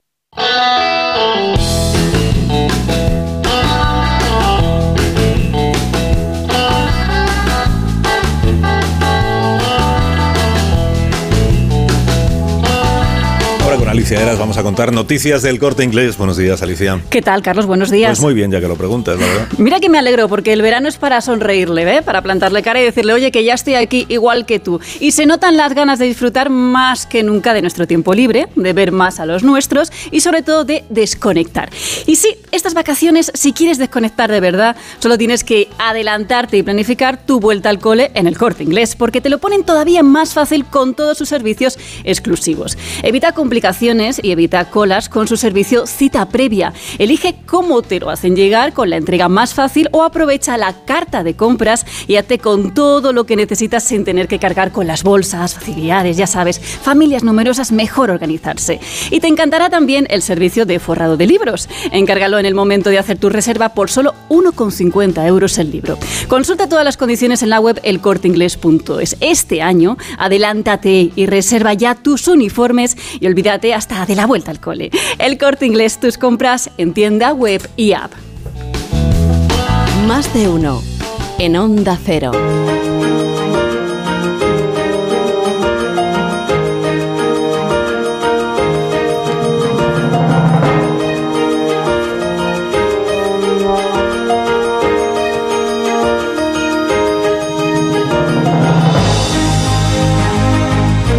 24 minutos y serán las 10 de la mañana, una hora menos en las Islas Canarias, con Amón, Caballero, García Ayer, Sol y Bolaño. Estamos dándole un repaso a los asuntos del día. Entonces estábamos con los eh, pactos o no pactos, que de momento en Baleares sí es pacto, ya está firmado, entre el Partido Popular y Vox, eh, gobierno en solitario del PP, con un programa de gobierno pactado por los dos partidos, que eh, hará posible que Vox se abstenga en la investidura de la señora eh. Ya hemos contado que en Baleares la única investidura que matemáticamente podía salir adelante era la de Marga Proens. Otra cosa es que hubiera una repetición electoral, pero como investida solo podía ser investida ella. Necesitaba que se abstuviera o Vox o el Partido Socialista. Y decía ella ayer, pues el que se ha ofrecido es Vox y el acuerdo ya está firmado y por tanto habrá investidura. En Aragón, las noticias que se han publicado hasta ahora dicen que Vox estaría también dispuesto a no entrar en el gobierno de la Diputación General e investir a Jorge Azcón. En Murcia es López Miras el que dice que él está dispuesto a ir a la investidura aunque no tenga amarrado el, pacto con Vox, el apoyo con Vox, porque también es la única investidura posible, la del señor López Miras. Y en Extremadura, pues está por ver cómo acaba el... Pero bueno, en Extremadura la semana que viene habrá una investidura que no saldrá adelante de Guillermo Fernández Vara. Y a partir de ahí, pues hay dos meses o sea, hasta después de las elecciones generales, hay dos meses, para ver si se inviste o no a la señora Guardiola, eh, Guardiola y en qué, y en qué condiciones. Eh, opiniones sobre. Antes ha hablado mucho Tony, pues ahora los demás, si queréis ya intervenir, pues también. Pero si no he dicho nada. Podéis hacer. pues para, mí, para, mí, la sorpresa, la sorpresa es la, la actitud, a veces, pues también la, habilidad de los dirigentes territoriales o de los responsables políticos, pues hacen posible, hacen viable un acuerdo u otro, ¿no? Digo que para mí la sorpresa es la actitud del Partido Popular en Extremadura, porque cuando además no has ganado las elecciones, tú, tú debes ser por lo menos más prudente si quieres lograr o, o, o incluso de acuerdo con las promesas electorales que has hecho, pues permitir la investidura del partido más, más votado, que es lo que se había dicho ahí. Otra cosa es lo ocurrido pues en, Murcia o en la comunidad valenciana o, en, Baleares o, en tantos otros sitios ¿no? donde la posición del Partido Popular es mucho más, mucho más sólida y la posición, en este caso, precisamente porque el Partido Popular tiene una posición muy sólida, la de Vox con matices, porque hay resultados de Vox extraordinarios por lo que, por lo que respecta al número de, diputados. ¿no? Ahí está el caso de, Murcia, donde tiene un peso electoral eh, muy determinante. ¿no? Ah, bueno, pues en unos lugares hay, hay, dirigentes habilidosos capaces de llegar a, acuerdos, o tal vez también la actitud ahí mismo pues de Vox, ¿no? menos afán de, tener, de, entrar en el gobierno, que eso seguramente también pesa en cada una de las direcciones eh, territoriales. Pero, vamos, insisto, la primera sorpresa, la de María Guardiola, ¿no? ¿no? No es una sorpresa ni lo de Baleares, ni lo que pueda ocurrir, en, ni lo que ha ocurrido en Valencia, ni lo que vaya a ocurrir en, en Aragón. A mí me sigue, mm, me sigue resultando difícil de entender eh, este actual PP que parece un poco empeñado en convertirse en una especie de partido confederal que le dota de total autonomía a los, a los responsables de los, de los territorios cuando al parecer siempre que hemos visto a los eh, presidentes, sucesivos presidentes del PP, una de las cosas que, que, que, han mantenido siempre muy firme es que había un único criterio que se aplicaba para toda España en un montón de, de decisiones que afectaban al partido, al liderazgo político. Entonces, estas distintas sensibilidades del PP, estos pactos y esta especie de filigrana me resulta muy compleja de entender y no sé hasta qué punto eh, Alberto Núñez Feijóo está cómodo con esto, con este juego de equilibrios entre, claro, lógicamente él desea, como desearía cualquier formación política, que todos los resultados hubieran sido como los de Isabel Díaz Ayuso o Juanma Moreno Bonilla, pero como no lo son, este verde, hasta qué punto se cede un poder en el gobierno, en las instituciones y todo lo que conlleva, hasta el propio lenguaje que se utiliza. ¿no? Esta mañana lo hablabas tú, de porque en, en, un mismo párrafo puede aparecer el hecho de la violencia familiar y a continuación violencia contra las mujeres. Entonces, me resulta complicado y es tan complejo que, por ejemplo, volviendo brevemente al tema de la entrevista de anoche, a mí hubo de los momentos en los que mmm, me quedé un poco más sorprendida fue cuando Alberto Núñez Feijóo volvió a recordar eh, que se podía pactar una vez que se en Valencia una vez que se habían librado de un señor que cometió y él lo citó así textual abuso verbal cuando es un señor que está condenado eh, y además el juez por 21 faltas. O sea que decir esto no es un abuso verbal en la que tú y yo ahora podamos discutir y nos digamos algún exabrupto. Y se va ¿no? con premio, ¿eh? Claro, entonces Eso es patada para por arriba. eso no, no comprendo. Y luego otra cosa de, del último, precisamente, del último pacto en Baleares, que he visto que sale en alguna portada de los medios, insisten mucho en que la prioridad del nuevo gobierno balear va a ser eh, defender el castellano, que al parecer está amenazado. Como yo no conozco cuál es la situación en Baleares, pues tampoco voy a mofarme de esto. Pero lo que sí pongo en duda que sea, sin duda, la máxima prioridad o la máxima urgencia que tienen los ciudadanos de las Islas a, Algunos Baleares. votantes nos jugamos el, el destierro y, y, por eso era, era interesante saber si Núñez se compromete o no a, que, a evitar que Abascal sea su vicepresidente. Ayer lo dijo de forma elocuente. No sé si la vicepresidenta va a ser Rocío Monasterio. A mí tampoco me vale como solución. Pero entiendo que él quiere trazar una diferencia gigante entre lo que representa Vox en algunas alianzas respecto al que lo hará, lo, hará cuando llegue a la Moncloa. Pero lo que estamos viendo es que se está produciendo una relación orgánica muy sólida, muy contundente, muy elocuente, que desmiente la moderación con la que el PP se iba a desenvolver en estos acuerdos regionales y municipales y por eso creo que tiene sentido preocuparse. Eh, ¿Está seguro Núñez Fijón en condiciones de garantizarnos que su vicepresidente no va a ser Santiago Abascal, como, como ayer hizo? ¿Y por qué si está sucediendo en algunas comunidades autónomas no va a suceder o no va a ocurrir a escala nacional? Y yo quiero mucha más tranquilidad de la que ayer escuché. Y entiendo que fue muy hábil aludir a otros pactos donde se expresa la generosidad y filantropía del PP, facilitando la alcaldía de Barcelona o la de Vitoria al PSOE. Ayer pero, dijo mi objetivo, no, la, Rubén, la, la dijo mi objetivo PSOE, es una declaración de intenciones. No, Eso me gustaría. Al, al PSC, Tony, perdón. Ay, perdón pero es, yo no, es que uno en uno. Sí, ya sé que son distintos. Perdón, no, no, sí, pero sí, sí, el error lo cometió el señor Feijóo, ¿no? no. Que repitió dos veces ayer que le dio la alcaldía de Barcelona al PSOE, una cosilla de, cultu de culturilla general a la altura de las naranjas. Sí, Marta. Sí, pero que lo que lo que dijo ayer Feijó es que pondría a una mujer de vicepresidenta. No dijo cuántas vicepresidencias tendría su gobierno. Por ejemplo. Porque eso ya lo hemos visto con Sánchez, el tener muchas vicepresidencias para, en un posible gobierno de coalición, diluir un poco la, la presencia de los que no son de tu partido. Efectivamente, no ha sido nada tajante. Y a mí, en esto de los pactos, me está sorprendiendo eh, el, el esfuerzo que está poniendo Vox en poner en los cargos más visibles de los que va ya consiguiendo sillones, esos sillones que tanto le preocupan, que sean especialmente, vamos a decir, pintorescos o ultras, si preferís, que sean gente que realmente tiene un historial de declararse, ya que estamos aquí en Lili, pues antivacunas o, eh, bueno, contrarios a la ciencia, contrarios a muchos consensos en la sociedad contemporánea. Eh, ayer le preguntaban a Feijo por la eutanasia y él hacía un poco de filigranas para poner algunas algunas salvedades, pero no estaba en contra de la eutanasia, como no lo está la mayor parte de la opinión pública española cada vez que se habla de esto. En Vox sí lo están y son las, los exponentes más eh, extremos de, esta, de este Vox los que estamos viendo en las instituciones. Cuanto más extremos son esos cargos, eh, eh, más chirría que el PP insista en decir que no hay que tenerles ningún miedo. Y es el propio Feijóo el que ha utilizado la palabra miedo. Feijóo dijo, tenemos profundas diferencias, profundas diferencias.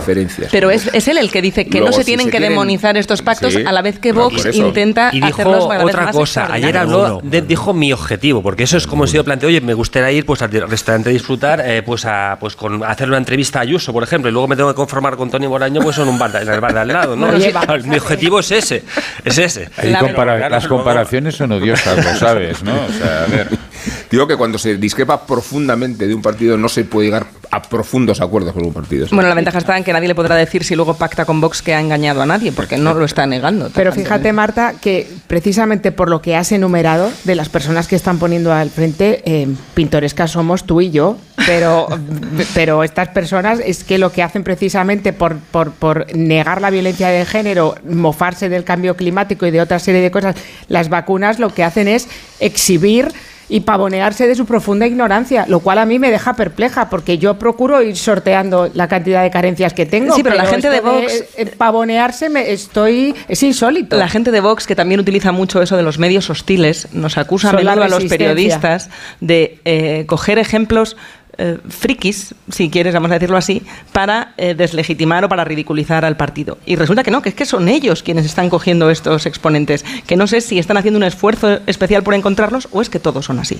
Bueno, eh, a ver, a mí lo que más me preocupa no es ya que se pacte la derecha, pacte PP y Vox, que eso era más que evidente, habría que ver eh, en cada, en cada territorio cómo lo están haciendo, pero es que basta solo con leer los, eh, los acuerdos. Ayer el, el Partido Popular hizo especial hincapié diciendo que Vox no está en el gobierno de Baleares. Bien, no está en el gobierno de Baleares, insisto, Carlos, que sí está en el Consejo Insular de Mallorca y Menorca, que son los que manejan el mayor presupuesto de las islas, el mayor presupuesto de las islas, y los que tienen las competencias para hacer... No está en el gobierno de una comunidad autónoma, pero sí está en la Diputación Provincial. No, no, no, no, no, es la Diputación Provincial, un consejo... El gobierno de la isla...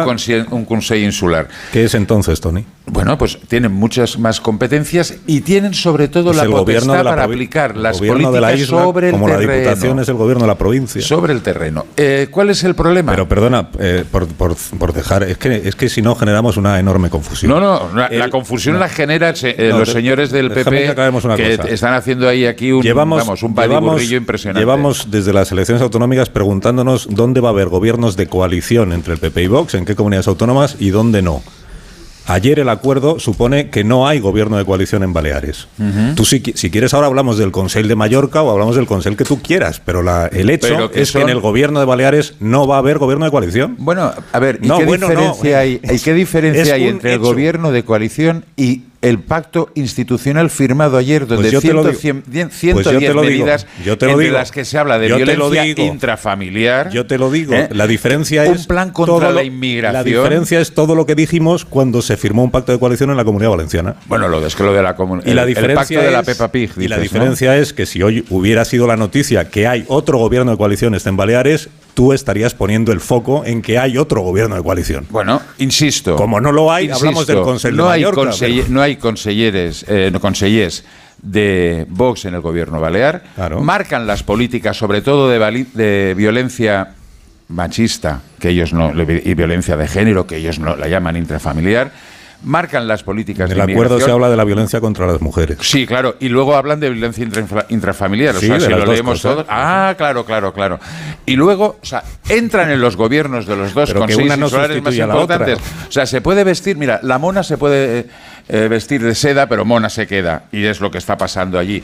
Y lo de y esperemos a ver qué es lo que pasa en, en Extremadura, porque ayer era Pero da patético igual lo que pase, la ¿no? posición de la señora María Guardiola diciendo Pero no da igual "Hombre, lo que deme pase, usted Tony". tiempo, deme usted tiempo para llegar a un acuerdo y entonces me presento a la investidura. Ya, pero que da igual, ¿no? O sea, Bueno. haya gobierno de coalición o no lo haya, te va a dar Fíjate, igual porque el análisis gran va a ser el cambio, mismo. el gran cambio es que vamos a firmar un pacto programático. Ay Dios, que cojan el de Baleares y que lo eh, Pero- corta pega y pero- funciona de pero coña. En ¿acaso- lugar de Baleares que pongan Extremadura. ¿Acaso tú conoces algún partido político que vaya a apoyar la investidura de otro partido político sin poner condiciones? El Partido Popular de Barcelona. Enhorabuena. Al PSC. Eso dice Feijó. Ya, ya hablas Ah, como, no, él dice al PSOE. ya hablas Eh, como Feijó, Tony. No, no, no, no, no. O sea, una cosa es que Claro. tú permitas gobernar a un gobierno, a un partido, que no tiene la mayoría, y otra cosa es que firmes un contrato público que es un pacto de investidura donde exiges un montón de medidas. Y además hay una cosa muy divertida que es una especie de reválida permanente que tendrá que pasar la presidenta de Baleares cada eh, que hay una comisión de vigilancia del pacto. Pues claro. Eso se llama gobierno de coalición, mm, estén en el gobierno o no. Ah, y además sí que van a haber miembros de Vox dentro de los cargos del gobierno. Otra pequeña diferencia. Pero entonces tu conclusión es que no hay ningún. Llevamos dos semanas perdiendo el tiempo porque no hay ningún debate sobre si en Aragón el gobierno es de coalición o es en solitario con el apoyo para la investidura. Da igual. En Extremadura Bueno, que haya visto- gobierno de coalición o que no lo haya. Visto a quién han puesto de presidenta tu de las cortes, es siempre de la las misma. cortes mm, aragonesas, Siempre la misma. en fin, es para ponerse a llorar. Es, es que es verdad, pero sí, es que el- o sea, el problema que tiene el PP es que no quiere llamar coalición. El señor Mazón, porque tenía mucha prisa que al señor Carlos Fuentes le tenían que dar el premio de consolación, lo tenían que sacar por la puerta Pero de con atrás. ese argumento, que nos ha puesto un Con vicepresidente que ha hecho una encuesta en Twitter si al caballo le queremos llamar duche o caudillo. Que sí, que eso, todo eso ya lo sabemos. pero con tu argumento. Voy a citar a Trillo, manda con, huevos. Con tu argumento ha habido un gobierno de coalición en España del PSOE, con Podemos, con Bildu y con Esquerra. Eh, hombre, con Claro. Bildu, con Bildu. Te pusieron condiciones al- para la investidura de al- Sánchez. A ver, sí, pero ¿hay Ah, algún, sí, ¿hay, pues. ¿hay algún acuerdo programático fuera de Podemos? ¿Hay algún acuerdo programático? ¿Te parece es que poco? claro, Con no, Podemos, perdona, claro. ah, con Podemos, Porque es un pero gobierno no de con. Bildu, no con Esquerra Republicana, donde se han pactado cosas particularmente. O sea, es que es aquello de, es que el PSOE está gobernando con Bildu, dando a entender No, que el PSOE es como Bildu. Hombre, Con tu argumento. no, no, no, el perdona, eh, perdona, Con el Carlos. tuyo, no con el mío. O sea, tú ya sé que eres el director, pero en este tema no tienes ninguna Porque razón. a ti te da igual que uno esté en el gobierno de coalición o que esté fuera. Para ti todo es el si mismo hay un gobierno. acuerdo, no, si hay un acuerdo programático puedes estar en el gobierno o no. O sea, no nos engañemos. La derecha del PP, como no tiene brújula, se alía con la extrema derecha y está intentándonos decir que no pasa nada. Pero si ayer vimos un espectáculo grotesco con las banderas arco iris. O sea, un espectáculo grotesco. En Elche poniéndola en la puerta de atrás, casi donde se recogen las basuras. En, en otros, vamos, suprimiéndolas como si fuera un atentado. Que ese es un debate del 2015. El Partido Popular, donde ha gobernado solo, Hoy solo las ha Tony. puesto. Hoy Sí. solo habla. No me que te metes conmigo y me tengo que defender. No, te rebato. Porque te rebato porque para ti da igual lo que ha pasado ayer. Estoy en un medio hostil. Sí, eso dicen en tu en tu ¿En mi qué? bueno es igual.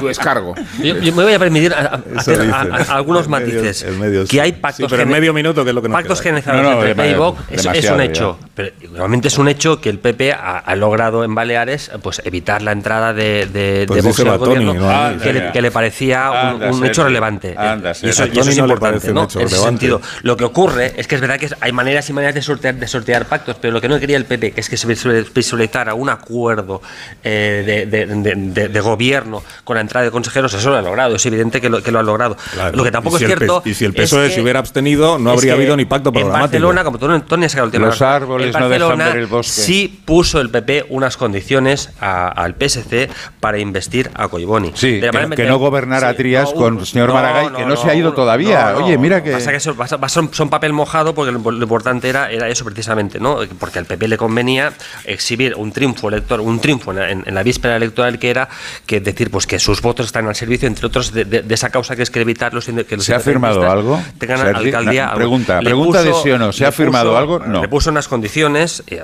significan unas condiciones, luego se, van a cumplir, bueno, yo creo que se van a cumplir poco como se van a cumplir poco las de Baleares. Otra cosa es que la presidencia oh. del Parlamento Balear no es una cosa menor, dársela a un partido que, por ejemplo, pues es partidario de abolir las autonomías. Eso también, también, también son hechos relevantes. En Baleares, en Aragón, en Valencia, en Extremadura, no. Si la alternativa es que no hubiera presidente del Parlamento, porque es que nadie tiene votos suficientes como para poner al que quiera, claro. los, pactos consisten en eso. Claro, porque, bueno, el, el, problema precisamente es que el Partido Popular en estos momentos solo tiene un, solo tiene un aliado. Si le das a elegir al PP, todos los es una de las cosas que Feijóo en algún momento quería evitar, que es quería dejar, por ejemplo, la puerta abierta, que en eso están trabajando, pues a la posibilidad también, por ejemplo, de entenderse con el PNV, ¿no? Eso también, es un hecho y eso está ahí. Yo creo que el mensaje de Feijóo era bastante más sencillo que todo esto en lo que nos estamos enredando. El mensaje de Feijóo era, no quieren ustedes gobierno de coalición, señores espectadores votantes que me están viendo, depende de ustedes, ni de nadie más. si no quieren gobierno de coalición, no quieren que Vox pinte nada, me votan a mí. Este es el mensaje. Depende de ustedes, los, votantes. Lo que pasa que, para hay votantes que precisamente esperan para votar a Feijóo que no pacte con Vox. Y no, le beneficia en ese mensaje, yo creo. Y Feijóo les está diciendo, votenme a mí y así no tengo que pactar con nadie. Claro, pero insistir en que no hay que demonizar al partido al que no quieres que voten, a lo mejor es contraproducente. ¿Cómo? Insistir en que no hay que demonizar al partido al que no quieres que voten para que te voten a ti, pues eh, si le quitas importancia al hecho de dejar de votar al PP, a lo mejor es contraproducente. pero si lo demonizas, entonces luego te estaremos reprochando. No, luego cambias de opinión, luego cambias de opinión y ya está. Ah, y lo aplaudimos. No, no, Ahora absoluto, lo criticaremos. lo criticaremos, lo criticaremos. Al final el presidente sabe lo que hace, consigue que todos acabemos hablando de lo mismo. No, no, lo criticaremos igual. Os tenéis que ir. Adiós. nos echas, vamos. Sí, sí, que quedan cinco minutos y nos vamos. Os vais, vamos. Adiós, Amón. Adiós, Marta. Adiós, adiós, caballero. Adiós, Sergi. Ah, un placer. Adiós, Tony. Yo me quedo, ¿no? Cinco minutos. Nos dan las, las 10, contamos las noticias y luego volvemos. Más de uno. En Onda Cero. Onda Cero Madrid.